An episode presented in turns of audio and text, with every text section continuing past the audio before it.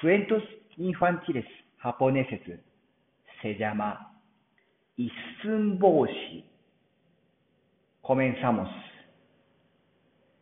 昔々あるところにおじいさんとおばあさんが住んでいました。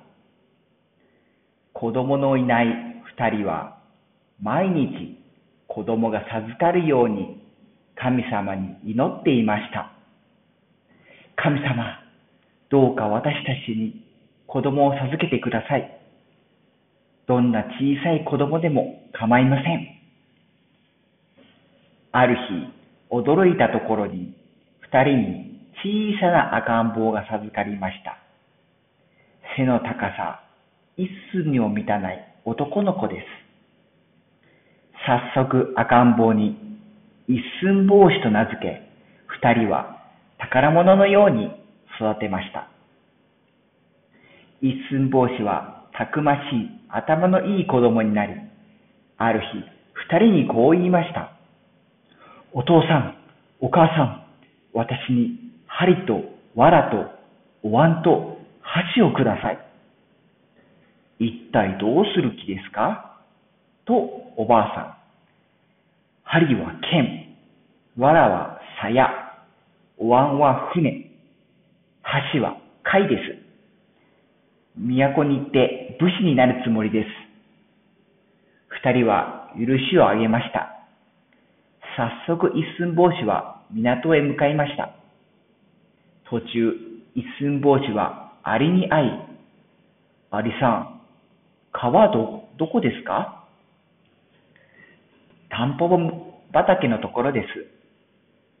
一寸法師は川に着くと、湾に飛び乗り、矢のように川を下っていきました。途中で魚が一寸法師を食べ物と間違えて向かってきました。一寸法師は箸を使って魚を追い払いました。波に揺られ、雨に打たれ、風に吹かれ、やっとのことで港に着きました。誇らしげに街を歩いていくと、大きな立派な家が見えて、一寸法師はそこで働くことを思いつきました。門を開けてください。お願いがあります。主人は門を開けると辺りを見えましたが、誰もいません。一体誰だ？誰も見えんぞ。あなたの足元にいます。主人は下駄のそばに一寸法師を見つけ、私は一寸法師と申します。ここで働かせてもらいたいと思います。お前はなかなか活発で頭が良さそうだな。よし、家来にしてやろう。そうして働くことになった家には美しい娘がおり、一寸法師はその娘から読み書きを教わりました。一寸法師は頭が良くてすぐ理解してしまいました。ある日、娘は一寸法師を連れてお宮参りに出かけた途中、大きな鬼に出会いました。鬼は娘をさらいに来たのです。悪い鬼め、お嬢さんにちょっとでも手を出したら、ただではおかないぞ。生意気な、食べてしまうぞ。と鬼は言うと、一気に一寸法師を飲み込んでしまいましたが、いたたた、いたたたたた。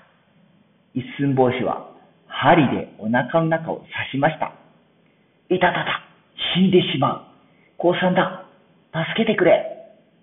鬼は一寸法師を吐き出すと山の方へ一目散へ逃げていきました。助けてくれてありがとう。あなたは小さいけれどとても勇敢で強いのね。ちょっと見てください。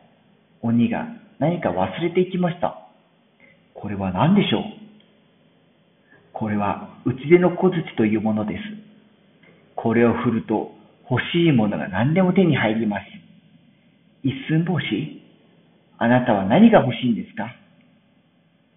私は大きくなりたいです。打ち出の小槌を振ると、一寸法師はぐんぐん大きくなり、あっという間に立派な大人になりました。一寸法師は娘さんと結婚し、望んだ通り立派な武士になりました。おしまい。